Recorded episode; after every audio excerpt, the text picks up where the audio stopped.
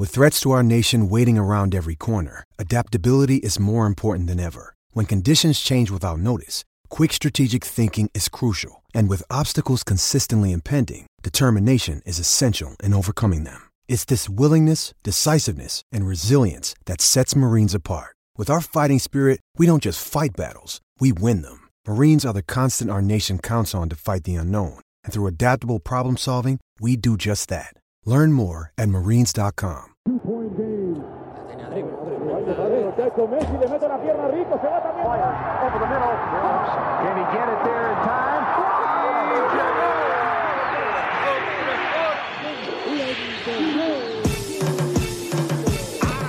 La línea en los deportes, ¿quién fue que la marcó? La garata y qué pasó por escuchar la garata, se me olvidó el ponchador. La garata y qué pasó, mi jefe en el trabajo, un memo me dio y qué pasó. Dime qué pasó, muchos han tratado y la vida lo rechazó. La garata y qué pasó, si sabes contar, dale, saca cuenta, el deporte cambió, hace años date cuenta, están mordidos, porque las encuestas dicen que estamos arriba y ustedes no suben la cuesta, te cuesta aceptarlo, que te cuesta admitirlo, información sin fundamento, eso no vamos a permitirlo, tiene miedo a decirlo, en la garata se dice, como dice, estamos duros de cerebro de vieja 12 le contesto, ¿y qué pasó? 106.9, ese es mi pretexto, ¿y qué la garata de la mega, si la cambias te detesto, examinando el deporte con los que saben de esto. ¿Y qué pasó? ¿Y qué pasó? ¿Y qué pasó? La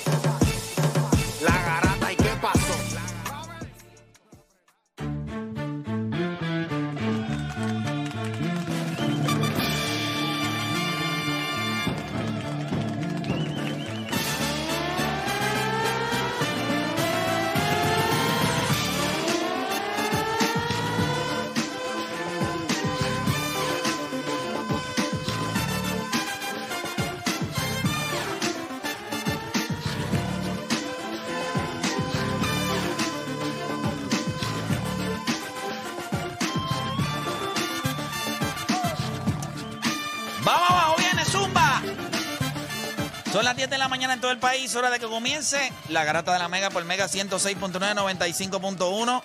Este que les habla por acá es Héctor de Playmaker, como siempre está por acá con nosotros los muchachos, está Aquiles Correa, que lo tenemos directamente desde la República Dominicana y también tenemos por acá en los estudios, como siempre, están por acá los muchachos, están Juancho y Odanis. Muchachos, ¿cómo están? ¿Todo bien? Estamos bien, estamos bien, estamos aquí. Aquí bueno. un poquito disappointed porque no pudimos ver eso ayer de Piculín. Sí, eso, ah, por lo menos ya para el día de hoy, ya la gente sabe que la entrevista que va a subir es la entrevista de Piculín Ortiz. Aquiles, ¿cómo estás? ¿Todo bien? Todo bien, hermano, feliz, contento y esperando las 8 de la noche. Definitivo, miren, la gente me pregunta, esto es bien fácil, no, no es muy difícil. Yo no sé si ustedes vieron mis stories, no vieron por la noche Alonso, Alonso está a otro nivel. Él, él me dijo, papá, tú metiste la pata, dime la verdad. está a otro nivel, Alonso. Este, pero no. Nosotros subimos la entrevista ayer, nosotros tuvimos que hacer unas cositas de edición ayer, eh, mínimas, por, por unos errores que habíamos cometido. Y entonces cuando se hacen eso, se corrigen, cerca de las cuatro y media, cinco, pues subimos la entrevista, subió todo set, estaba todo listo para salir, pero ¿qué pasa? Que como pasó en la entrevista que yo hice con Molusco, que cuando la entrevista salió, la gente los primeros 10 o 15 minutos no tenía audio. Y entonces yo estaba hablando con la gente del gol y él me dice, o sea, con Yoito, que es el, el productor, y me dice, no, mira, todo está bien. Son las comprobaciones. ¿Qué pasa? Cuando se acaban las comprobaciones, pues el que vio la entrevista, pues ah, tenía audio. Pues conmigo fue más o menos igual. Eso YouTube para saber que usted no tiene, eh, no usa contenido de copyright o audios que no le pertenecen, pues ellos analizan, eso se tarda. Y ellos pues analizan frame por frame. Ahí todo. Pues eso se tarda un Una montón. entrevista larga. Salió la- una, y pesada. Porque se Ah, sube. y la calidad. la, la calidad que se sube es bien alta. ¿Qué pasa? Que entonces la entrevista, el que la estaba viendo, la estaba viendo lo más bien y de momento tú ves que pega, tac, tac, a la guiarse. Y de momento se corta, se para la- la- el video, pero seguía el audio. Técnicamente la evaluación iba por ahí también. Pues ahí mismo estaba la evaluación. ¿Qué pasa? Que ellos ya el audio estaba listo, pero el video no. Y entonces cortan el, el video para y el, el audio sigue. Pues ¿qué tuvimos que hacer? Pues obviamente tuvimos que tumbarla y subirla nuevamente y darle 12 horas de para que ellos y ya hoy ya está todo. Y, bueno, déjame voy a verificar, pero está- Rapidito, rapidito. Rapidito aquí para, para, para no estar con, con bobadas a esta hora del día, cuando el internet de aquí lo permita. Dice aquí, restricciones ninguna. Está todo listo. Está esto hoy va a correr como anillo al dedo. Así que estoy contento. Pero nada, lo vamos a hacer hoy a las 8 de la noche. No me gusta zumbar las entrevistas, como que ponerlas nada más. Me gusta siempre que sea como un premiere, que la gente, ok, sepa la hora que va a salir, que todo el mundo pueda organizarse. Y pues porque hay, hay gente que le gusta este, conectarse y hablar. Así que son cosas que yo no tengo control. Y como dije también en un story ayer, esta- estas cositas que yo tengo aquí son canas. Y las canas vienen de... Yo no iba a perder la tabla. O sea, me, no me molesté, pero sí me incomodó en algo el hecho de, de- de que yo sé que gente se planificó y se sentaron para verlo. Es como nosotros en mi casa fue exactamente igual, pero hoy podemos repetirlo. Un pana tenía visitas en la casa y trago y todo. Yo estaba igual. Que te escribió, ajá. Yo estaba igual en mi casa. Bueno, la realidad es que los tragos se acabaron, como quiera. O sea, le dimos como quiera. Pero nada, no tienen culpa. es correcto. Pero lo bueno es que vamos a impulsar la economía porque hoy le vamos a dar otra vez. Ya eso está cuadrado. Hoy vamos a darle otra vez de la misma manera. Eh, no sé si vamos a pedir tanta pizza, pero, pero sí vamos a meterle. Eh, porque nos dieron ayer de, de dura. Y, pero estoy seguro que sí. Le mandar, algo mandaremos a pedir hoy también. Así que, eh, durísimo. Gracias a, a todos, de verdad. ¿verdad? No, no me gusta. O sea, yo veo las expectativas de las personas. Y pues eso le da un poquito a uno, ¿verdad? Como una responsabilidad más grande. Así que nada, esta noche a las 8 sale la entrevista. Ya no hay que esconderse. Es de, la entrevista es de José Piculín Ortiz. Quería comenzar, ¿verdad? Con, con una figura grande eh, que le diera al season lo que, lo, que, lo que realmente el season trae, que son siempre grandes, pero grandes figuras. Así que hoy a las 8 nos vamos a vaciar esa entrevista. Como siempre me conecto y escribo, así que la vamos a pasar bien. Hoy tenemos un programa en el que a las 11 de la, a las 10 y media, en breves minutos, vamos a tener con nosotros a Carlos Arroyo. Se va a conectar con nosotros, va a hablar con nosotros del equipo nacional. Ustedes le van a poder hacer preguntas, así que bien pendiente a eso. Vamos a hablar sobre unas expresiones que hizo Stephen A. Smith, ¿verdad? Recientemente. En el eh, podcast de JJ Reddick. en el podcast de JJ Reddick, en donde él habla de él, él como, como comentarista deportivo o fanático y ellos como jugadores. Así que vamos a estar hablando un poquito de eso. Usted lo va a poder escuchar. Y también hay una, hay una cosita que dijo Draymond Green estos días que también me en el podcast de JJ Reddick. que ahora way, mismo. by the way, cosa que llevamos diciendo aquí mucho tiempo y él, él lo que dijo, sin fulano no ganábamos. Este, lo dijo. Él lo dijo. Él lo dijo, eh, lo voy a hacer y lo aseguro aquí. Si él no llega, nosotros no ganamos. Nosotros no le ganamos al equipo a los Cavaliers con lo que teníamos. Él mismo lo dice. Que lo iban a descifrar. O sea que si no estaba Kevin Durant, el equipo de Golden State No no ganaba. dos Sin campeonatos. embargo, le preguntaron si Houston le ganaba a ese equipo y dijo que no, way.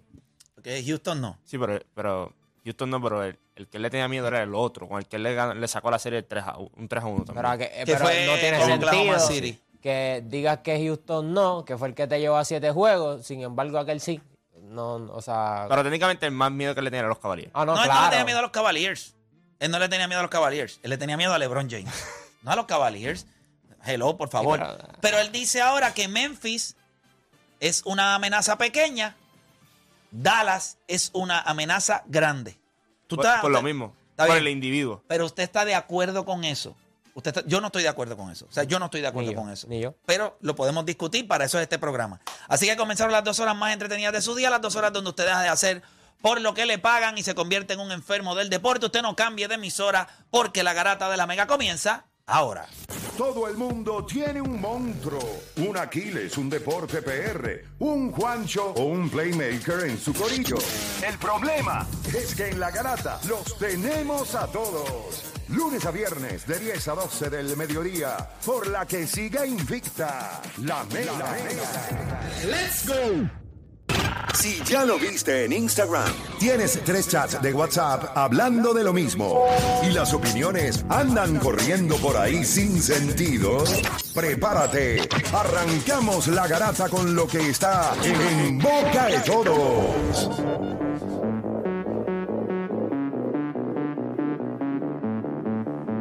Bueno, tú estás escuchando la grata de la Mega 106.9, 95.1. Déjenme ver algo por acá rapidito. Denme un segundo nada más.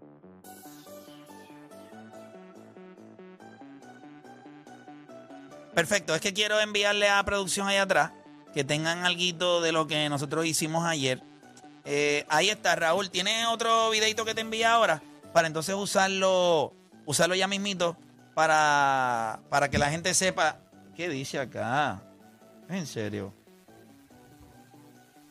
Ahora sí está corriendo. Bueno, gente, vamos a darle entonces rapidito. Vamos a darle acá. Gracias a todos los que se conectan. Recuerden que a las, a las diez y media de la mañana me enviaste el link ya. Lo tengo, perfecto. A las diez y media de la mañana vamos a tener con nosotros a Carlos Arroyo. Eh, va a estar con nosotros acá. Así que bien pendiente a eso para que eh, lo podamos escuchar. Le vamos a hacer preguntas sobre la selección nacional, preguntas sobre eh, Mike Bibi, preguntas sobre por qué. Eh, ¿Verdad? La- las preguntas que hace todo el mundo. No Eh, que la, la lista, o sea, en 24. Tiene que haber un jugador que se quedó fuera que como quiera lo sorprendió para que estuviese en esa lista preliminar. que Definitivo, definitivo. Así que vamos a darle. Eh, muchachos, ¿con qué, ¿con qué arrancamos rápido y tenemos que hablar rápido? O sea, no vamos a dejar esto para, para después. Arrancamos rapidito hablando de DeJounte Murray, que se fue para los Hawks. Yo creo que eso fue algo que cogió a todo el mundo. Yo se lo había dicho ayer. No, no lo, o sea, en, en San Antonio, con todo y que está en tú tienes un jugador de la talla de, de John. Murray. ¿Y qué dijo, y qué dice la organización? Tú no eres el tipo. Bye.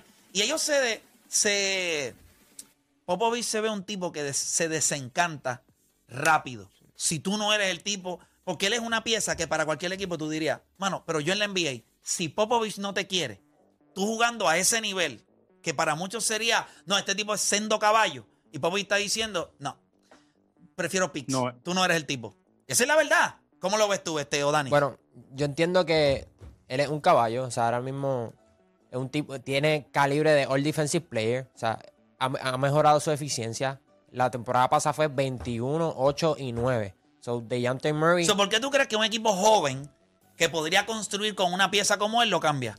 porque ellos saben que no es suficiente. O sea, ellos prefieren hacer un rebuild completo.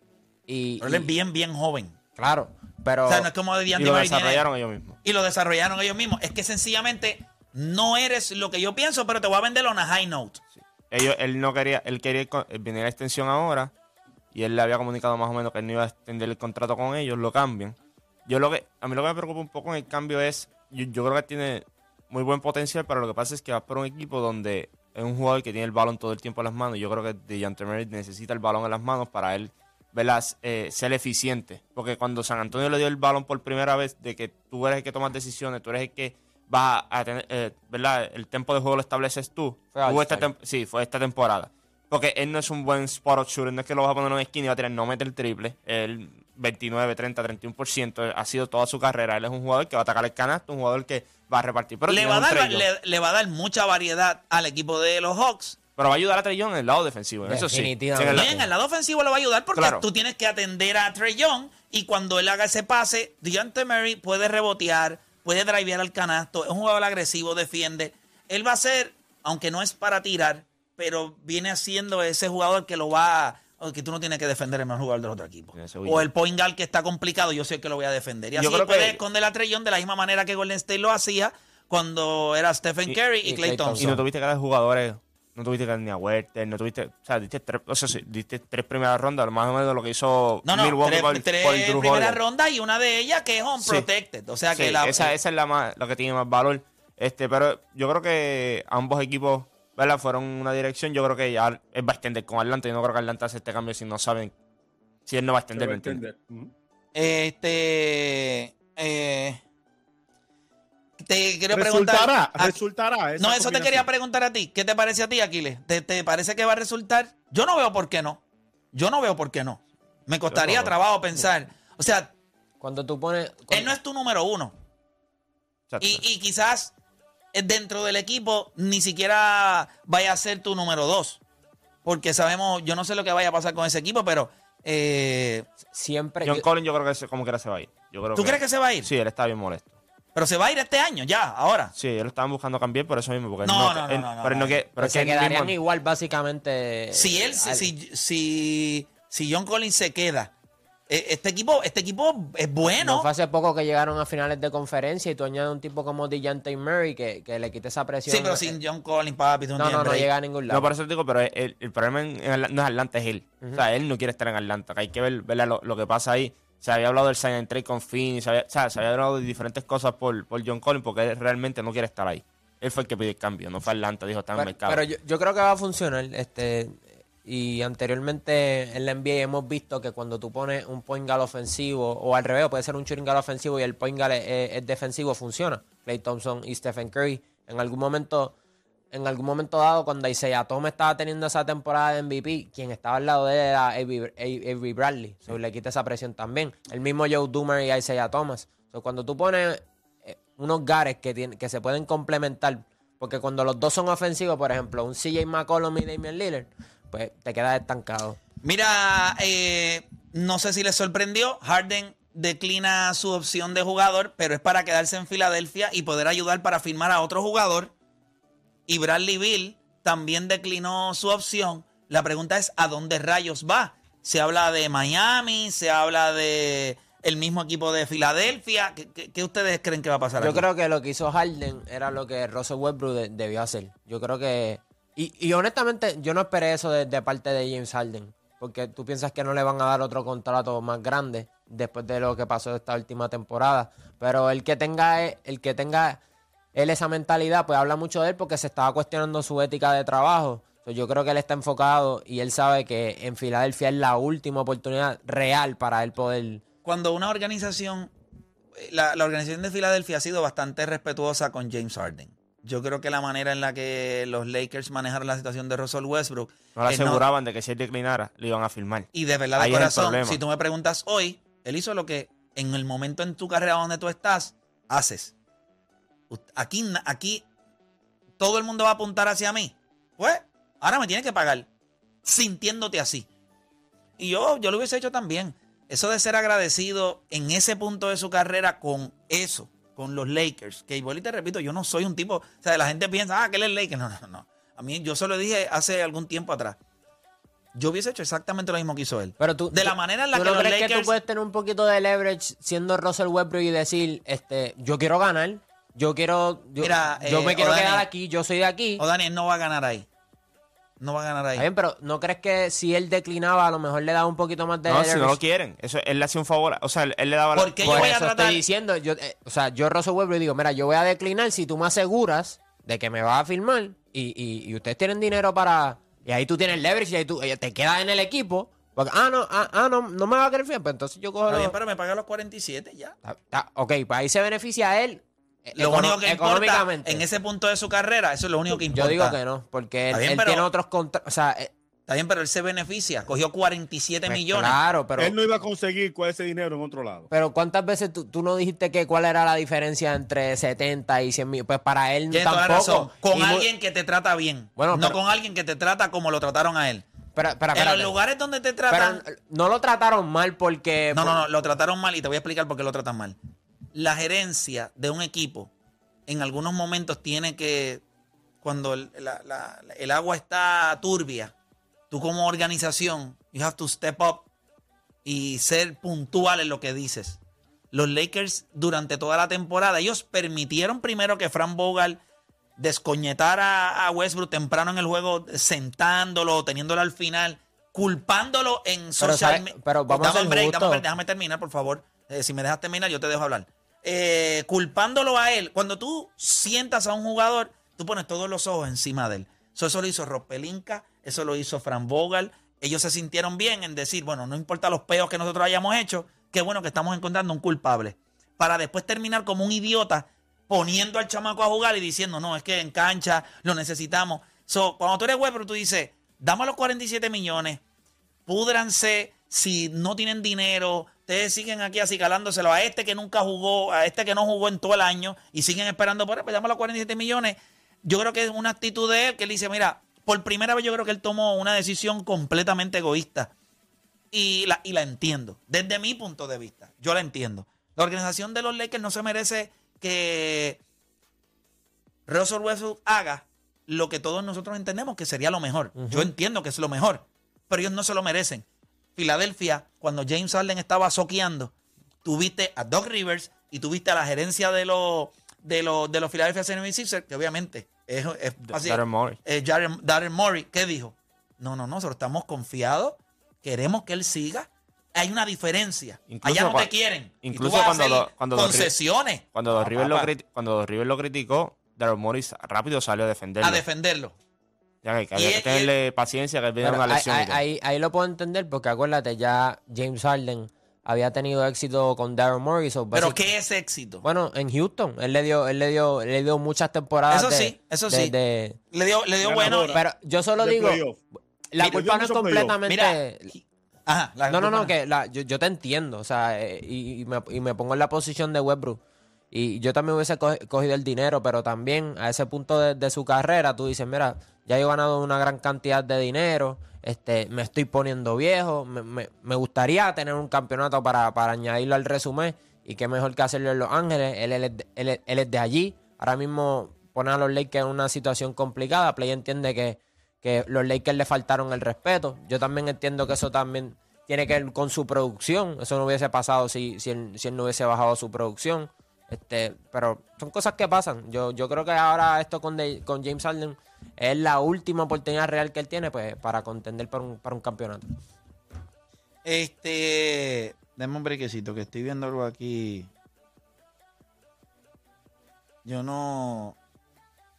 Está bien, yo voy a- eh, después de la pausa yo veo esto.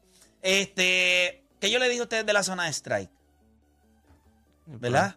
Parece como si supiera algo que nadie sabía. Yo se lo Pero dije tú no viste que, hace- que a principios de junio hubo un, un umpire que falló 27 strikes. O sea, que era- eran, eran bolas que las cantó strike. Bueno, revolú. Pero ustedes eh, recuerdan cuando tocamos el tema del framing. Tú sabes que con. et- Ok. ¿Qué hace una zona de strike automática? Lo elimina, lo, lo- Gracias. Porque es un problema. lo elimina. Aunque ustedes crean que no. Pero- pero- está bien, pero es importante que nosotros volvamos a ese tema porque aquel día ustedes querían, ah, ah, que no sé, querían pintar otra cosa, específicamente aquí, eh, Juancho. Y yo creo que Juancho tenía puntos válidos. Es un arte, pero es un arte para engañar. Y el único que queda como un idiota es el árbitro. So, es como cuando flopeas en la NBA. El flopping es hacer lucir al árbitro como un imbécil, porque todos en la casa sabemos, porque la televisión te da el replay. Y el árbitro lo ve y dice, ah, he was flopping. Ba- y el árbitro no se dio cuenta. So, cuando Major League Baseball ve el arte del framing, que es un arte, sí es un arte, de engañar, porque esa no es la zona de strike. Con una zona automática, ¿dónde queda el arte del framing? It's gone. Está fuera del juego. y, donde y quedan, yo- y donde quedan muchos lanzadores. y by the way, esto es un, Y, que, y donde quedan esto- muchos esto es lanzadores. un problema grande porque Emma, yo voy a decir algo, perdóname, porque no quiero. Y, y Vale, lo vale. dije. Si, si la zona de strike se- hubiese estado automática en los 90, ni Glavin ni Greg Maddux hubiesen sido tan grandes como fueron. No, no, That's it. Play, no voy a decir que, más. eh, Adentro, y ellos son grandes. Pero vivían en el borderline en el primer inning, en el segundo inning, y cuando el árbitro decía, ah, que él la va a seguir tirando ahí, le abrían. Si estos dos jugadores, que para mí en, en- en Atlanta vivieron de las esquinas y de lo que parecía un strike, pero no era, tú ponías que ellos no querían hacer, porque no tenían la velocidad, no tenían, eh, ellos jugaban con las velocidades, Sí, sí. pero no tenían... No, no, no, no, la- te- no eran, no eran flamethrowers. Pero No eran flame. eso, eran eh, esquinas. eso que tú dices de Greg Maddox es tan real porque eh, el strike zone, eh, la, la zona que tuve en el broadcast es relativamente nueva. O sea, fue desde el 95 que la traen. Incluso me parece interesante que cuando la traen, Barry Bonds no estaba de acuerdo. Algo que le iba a favorecer a él. Pero él dijo que se iba a dañar el béisbol, que... A- Aquiles, con lo que dije de con lo que dije de Greg Maddux y Tom Glavin, que Glavin mm, te la doy, pero Madu yo creo que hubiese sobrevivido. no, no, no, hay, No, no, hay- una hay- diferencia sobrevivir y otra cosa es que fuera lo que dominar, fue. sí, sí. No, no, lo, que- lo que fue, quizás no fuera el maestro, el profesor, como le decíamos aquí, no sé si allá le decían igual, pero se beneficiaron de lo que había. Sí, Igual no, que muchos tomaron receptores. ventaja, pero eso va a cambiar el juego. Igual que muchos receptores, muchachos, que están ahí, que le miden el framing y dicen, fueron muy buenos haciendo framing, y eso lo tienen grandes ligas. No, pero, Pero pero- eso lo van a eliminar. Y, y yo creo que... Hay, hay muchos receptores que no batean, que son receptores de un lanzador, que ahora con el framing se van a complicar. Yo lo que digo es, para los que son fanáticos del béisbol puros, sí, de la mata. esto está, y Aquiles, tú eres de esos. Tú eres un Sí. fanático del béisbol puro. Para Sí. ti, eh, eso, ¿sí? Eh, ¿Te gusta? ¿No te gusta? Eh, a mí no me gusta, yo no soy muy de las máquinas. Ok, bueno, Pero- eso lo, eso No lo estoy podemos discutir, abrir la línea ya mismito, pero este, quería tocar ese tema antes de, antes de irnos a la pausa, pero para todos aquellos que, ¿verdad? Se quedaron ayer con las ganas de ver la entrevista de Piculín Ortiz, pues quiero, ¿verdad? De, una manera, ¿verdad? Adelantarle algo de algunos de los momentos que ustedes van a vivir en la entrevista del día de hoy. Así que Raúl lo tiene allá. Vamos a ver rapidito. Esto es básicamente lo que les espera hoy a las 8 de la noche a través de mi canal de YouTube en la entrevista a José Piculín Ortiz. Vamos con el audio, ¿En qué gente. falló Puerto Rico? ¿Quién falló en Puerto Rico que nosotros hoy no somos ni siquiera una tercera parte de lo que fuimos en, en tus mejores momentos? Yo creo que eh, la mentalidad mía, yo era un niño, era un chamaquito. ¿Ves? Este, a- pesar de tener esta- tenía mi estatura, pero era bien niño. Y, y bueno, la visión de Jerry fue otra. Yo, yo entendía que yo fui allí para jugar centro, pues por Mark Eaton. Él la votó, perdimos por él. Mira mi cara de vista. Ay, gente, eso es esta noche a las 8. Así que bien pendiente, como le dije, ya eso está arriba. Ya YouTube hizo todas las verificaciones que ya te había que hacer. Vaya, güey, una parte ahí que nosotros vimos en, en la gala que está bien dura también pasa cuando está ahí.